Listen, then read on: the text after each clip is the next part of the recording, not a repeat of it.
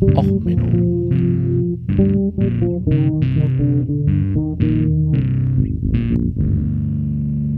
Der inkompetente Podcast über Dinge aus Militär, Technik und Computer, die so richtig in die Hose gingen.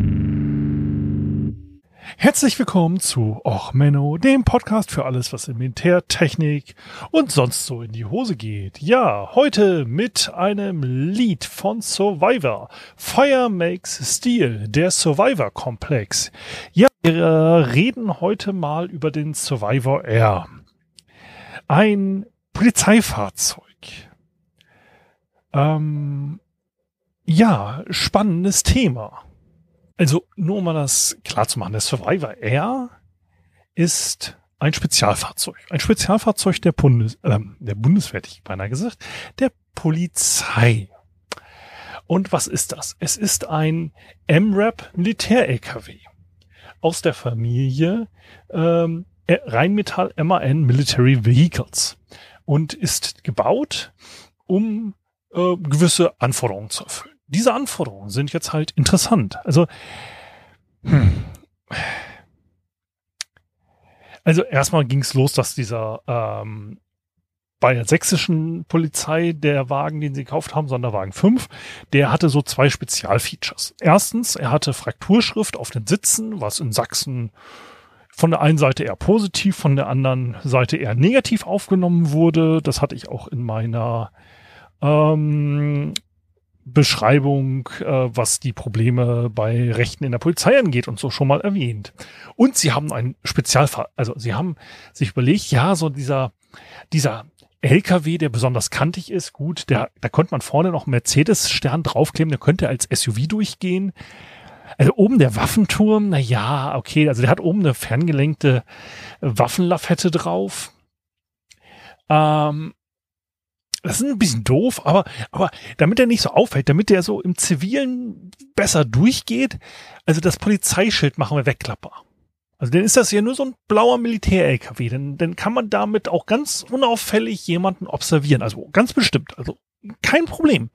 Also absolut nicht. Ne? Also gar kein Problem. Ne? Also und dieses kleine Problemchen, ja, also dieses kleine Problemchen mit dem äh, Observieren, das hat sich halt, naja, keiner so richtig gedacht. Aber es ist ja auch erstmal egal. Also, die Polizei hat davon einige angeschafft. Also, Berlin hat ein Fahrzeug seit 2018. Brandenburg hat ein Fahrzeug seit 2017. Hamburg hat ein Fahrzeug seit 2016. Sachsen haben zwei davon. Und Nordrhein-Westfalen hat eins davon seit Dezember 2018. So, und man sieht diese Fahrzeuge jetzt ja immer. Also bei jeder Sonderlage, jedes Mal, wenn die Querdenker hier und die Straßen rennen, dann steht so ein Fahrzeug da. Nein. Und das ist jetzt das Problem, das ich damit habe. Also, ähm, es handelt sich um ein MRAP Militär-LKW. Was sind MRAP-Vehikel? Nun, MRAP heißt Mine Resistant Ambush Protected Vehicle. Das ist, man hat halt festgestellt, so gerade im Afghanistan-Krieg, wenn die Teile der Lokalbevölkerung dir po nicht positiv gestimmt sind, dann hat man Verluste, weil so ein normaler Jeep, so ein normales Fahrzeug fliegt halt in die Luft.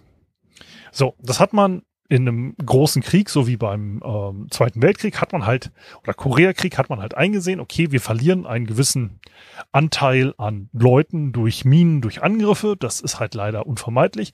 Aber es hat einen gewissen Wert, ein billiges, schnelles Fahrzeug zu haben. Also deswegen dieser offene Jeep, der ja auch in vielen Filmen gemacht, äh, gesehen wurde. Es hat halt Sinn, einfach auf einem kleinen Einheitslevel ein billiges Fahrzeug zu haben, mit dem man von A nach B kommt. Und ähm, diese Fahrzeuge sind halt ähm, denn breit verwaltet worden und man hat halt einfach gewisse Verluste angenommen. Solche Verluste annehmen ist natürlich nicht ähm, akzeptabel in einer modernen Militär, in einer Welt, wo man halt äh, sich vor die Verluste rechtfertigen muss und man ja eigentlich nur in einem Friedenseinsatz ist. Also hat man Fahrzeuge angeschafft, also zum Beispiel den Movak Eagle und ähnliches, die halt gebaut sind, um ähm, ja besonders gepanzert zu sein, um dann halt dem Fahrer und den Besatzungsmitgliedern ähm, eine Überlebenschance zu bringen. Also wenn man jetzt so eine Hinterhalt legt und der fliegt in die Luft, dann hat dieses Fahrzeug ein, also ist danach nicht mehr fahrfähig oder kampffähig. Also das, das ist nicht der Sinn und Zweck, sondern das ist eine gepanzerte Wanne, wo dann unten so mehr, meistens so eine V-Form drinne ist. Das heißt, wenn der in die Luft fliegt, dann ähm, gibt es eine gewisse Überlebenschance. Ähm, für die Besatzung. Nicht immer hat Deutschland leider auch schon schlechte Erfahrungen mitgemacht. Ähm, aber das sind andere Themen. Also so militärisch gesehen bringt so ein Fahrzeug einfach eine gewisse Überlebenschance. Das ist völlig okay und macht dann auch Sinn. Also wenn ich so einen Konvoi aus den Dingern habe und der erste fliegt in die Luft, dann weiß ich, okay, meine Mitglieder aus dem Zug, meine Kameraden haben vielleicht eine Überlebenschance und die anderen Fahrzeuge sind jetzt noch kampfbereit und können den Angreifer ähm, in Hoffnung, also mit ihren gerade ferngelenkten Waffen bekämpfen. Das ist militärisch gesehen ein ziemlich sinnvolles Beispiel. Also so gesehen, es macht aus militärischen Sinn, Sinn, also wenn du da mit Angriffen rechnest, also du fährst halt irgendwo durch die Provinz und dann fliegst du, fliegt ein Wagen in die Luft oder zwei und der Rest kann noch kämpfen. Das macht, wie gesagt, militärisch, tierisch Sinn. So, jetzt sage ich als Polizei, ja okay, die Bevölkerung, die ist so gegen mich, also auch auf Twitter, diese ganzen bösen Linken und äh, also die besorgten Bürger, das ist ja auch jetzt so, die Querdenker, den ah, ich, ich habe halt Angst. Gut, das kann ich verstehen als Polizei. Ich kann jetzt verstehen als Polizei, dass ich sage, ich habe Angst vor meiner Bevölkerung. Gut, ich kann es in Deutschland nicht verstehen, aber so allgemein kann ich verstehen, dass die Polizei Angst hat vor der Bevölkerung. Deswegen auch in Amerika ist ja gerne die Militarisierung der Polizei vorangetrieben. Und da hat man ja ganz massiv äh, Militärfahrzeuge angeschafft. So, das kann ich verstehen, wenn du so ein kleiner Sheriff irgendwo in Boomstown, Idaho bist, dass du dich geil fühlst, wenn du mit so einem Panzerfahrzeug durch die Gegend fährst. Ich habe euch dann auch mal ein äh, paar Links ähm, äh, reingehauen, so nach dem Motto von Police One. Das ist so eine amerikanische Polizeiseite und dann ist auch so, ja, nach dem Motto, ja, eigentlich wollen wir ja gar keine M-Raps, diese großen LKWs. Also eigentlich, eigentlich wollten wir eher so taktische Fahrzeuge, womit man ähm, so nach dem Motto ein bisschen was Besseres als ein Streifenwagen. Ja, so, wenn man sich so bei einem Schusswechsel, gut, in Amerika ist der Schusswechsel auch wahrscheinlicher als in Deutschland. In Amerika ist ja jeder irgendwie gefühlt bewaffnet. In Deutschland ist so ein Querdenker halt nicht mit einem Sturmgewehr.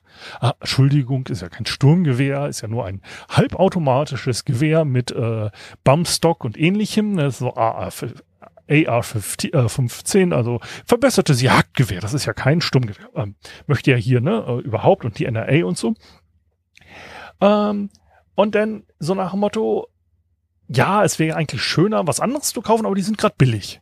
Und dann gibt es so eine Argumentationslinie da, da könnt ihr dann nachlesen, wie man denn so in Amerika äh, argumentiert, wenn ich als Sheriff unbedingt so, weil ich aus dem Afghanistan-Urlaub, äh, Entschuldigung, Einsatz, ähm, so ein Ding kennengelernt habe und ich möchte es gern zu Hause durch meine 100 Seelengemeinde fahren, wie ich da argumentieren muss.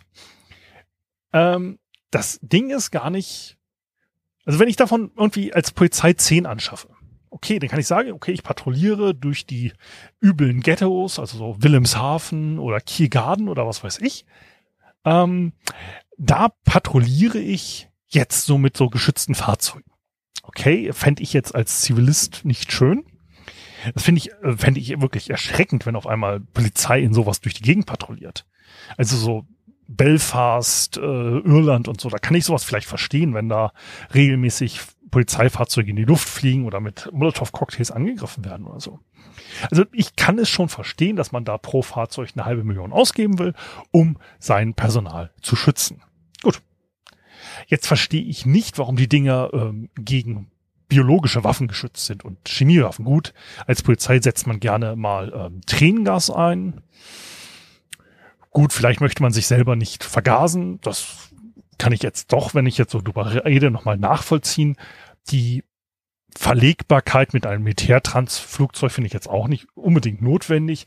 Dafür halten sie jetzt die Euro 3 Norm nicht ein, ähm, die, die gekauft wurden. Damit kommen sie nicht in die Innenstädte offiziell. Ähm, das Problem an der Geschichte ist jetzt, gut, Dinge haben auch ein ABC, also komplett Atomar-Schutz, verstehe ich jetzt auch nicht, aber ist jetzt auch erstmal egal. Das Problem ist die Anzahl von den Mistviechern. Also, wir sehen die Probleme ja mit Wasserwerfern. Äh, irgendwie sind die immer nicht genug da, wenn irgendwie Querdenker durch die Stadt demonstrieren und randalieren. Aber man sieht ja, wie leicht so eine Polizeiabsperrung zu umgehen ist. Jetzt stelle ich mir vor, ich habe so eine Einsatzlage. Jetzt muss ich dieses Fahrzeug, wie gesagt, wir reden von meistens zwei, also maximal zwei, meistens ein Fahrzeug pro Bundesland. Gut, das ist in Berlin, Bundesland ist nicht so groß. Aber Brandenburg und ähnliches, die sind ein bisschen mehr Fläche. Das heißt, so ein Fahrzeug muss in so einer Sonderlage erstmal rangeschafft werden. Das heißt, der rauscht erstmal über die Autobahn an. Das dauert. So, und jetzt frage ich mich, welcher Einsatzzweck soll erfüllt werden? Ist irgendwo mit einer Minensperre zu rechnen, wo man durchfahren will, um in die Luft zu fliegen? Also rechnet man mit einem Hinterhalt? Wenn ich mit einem Hinterhalt rechne, fahre ich da nicht durch. Das Hinterhältige an einem Hinterhalt ist die Hinterhältigkeit des Hinterhaltes. Wenn ich also weiß, dass irgendjemand einen Hinterhalt auf mich äh, plant, brauche ich kein minengeschütztes Ambush Protected Vehicle. Dann nehme ich einen Kampfpanzer. Ich fahre nicht in einen Hinterhalt mit einem besseren Personentransporter. Das, die, die Dinger sind bessere Transpor äh, Personentransporter. Deren Zweck ist, ist, im Einsatzfall irgendwie eine Überlebenschance zu bringen. Gut, ich könnte jetzt überlegen, okay, wenn ich so mit Überfällen rechne, ich könnte meine Streifenwagen wie so eine gepanzerte Limousine bauen. Könnte man machen, könnte, würde ich verstehen. Aber diesen, wie gesagt, Minenschutz und alles macht halt keinen Sinn. Wenn ich jetzt Streifenwagen ausrüste, okay. So, das heißt, wir haben dieses eine Gerät, fahren wir dahin. Und jetzt das Ding ist gesichert gegen Beschuss von, äh, mal nachgucken, ah, Acker, äh, ja, okay, Sturmgewehr AK-47, gut, das kann man, das kann man wollen. Oh, ähm, ja, Granatsplitter aus 90 Meter Entfernung. Gut, das ist eine Situation, die, wer kennt es nicht in Deutschland als Polizist? Bist du unterwegs, macht die feindliche Artillerie auf einmal einen Angriff auf dich? Kann man natürlich nachvollziehen, dass man sowas will. Und in Deutschland gab es eine riesen Medienkampagne, wie gesagt, Autobild, JP Moore äh, hat getestet und bla. Ich mache euch die ganze Propaganda mal rein. Aber es hat mir bis heute keiner erklären können, aus welcher taktischen Einsatzlage ich so ein Ding will. Weil das Fiese ist, das Ding ist mit normalen Türen ausgestattet. Das heißt, wenn ich jetzt sage, ich habe eine Einsatzlage, ich habe einen äh, Amokläufer, der jetzt halt mit schwerer Bewaffnung, ja, mit militärischen Gewehren ausgestattet ist und auf meine normalen SEK-Beamten einschießt. Also wir haben sogar noch genug von diesen Tätern, also dass so ein ganzes Haus mal besetzt ist, so richtig so eine Botschaftsgeiselbefreiungssituation. Was bringt dir ein gepanzertes Fahrzeug? Mit normalen Türen. Das heißt, der fährt irgendwo ran und dann macht das SEK die Türen auf. Also im Endeffekt muss das SEK in diesem Fahrzeug sitzen bleiben, um geschützt zu bleiben, um dann mit der ferngelenkten Waffenstation den ähm, Gegner, nenne ich ihn jetzt mal, zu bekämpfen. Also ganz ehrlich, da würde ich eher so einen Minenräumroboter äh, mit einem MG ausstatten und den vorfahren lassen, als dass ich sage, also rein aus der Einsatzlage her, ich setze da jemanden in so ein Fahrzeug. Und selbst wenn ich jemanden ins Fahrzeug setze, okay. Aber dann habe ich nur einen von der Sorte. Ein Fahrzeug. Welche taktische Lage kann man hinkriegen mit, wie viel passen da rein? Wie viele Leute? Zehn Personen. Okay, das ist also ein SEK-Team.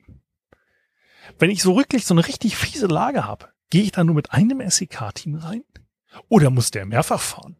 Muss der also unter Beschuss äh, das SEK-Team in so eine schussgeschützte Ecke bringen? Und dann fährt er nochmal? Sag mal, wie blöd muss denn ein Gegner sein, der so schwer bewaffnet ist, dass ich so ein Fahrzeug brauche?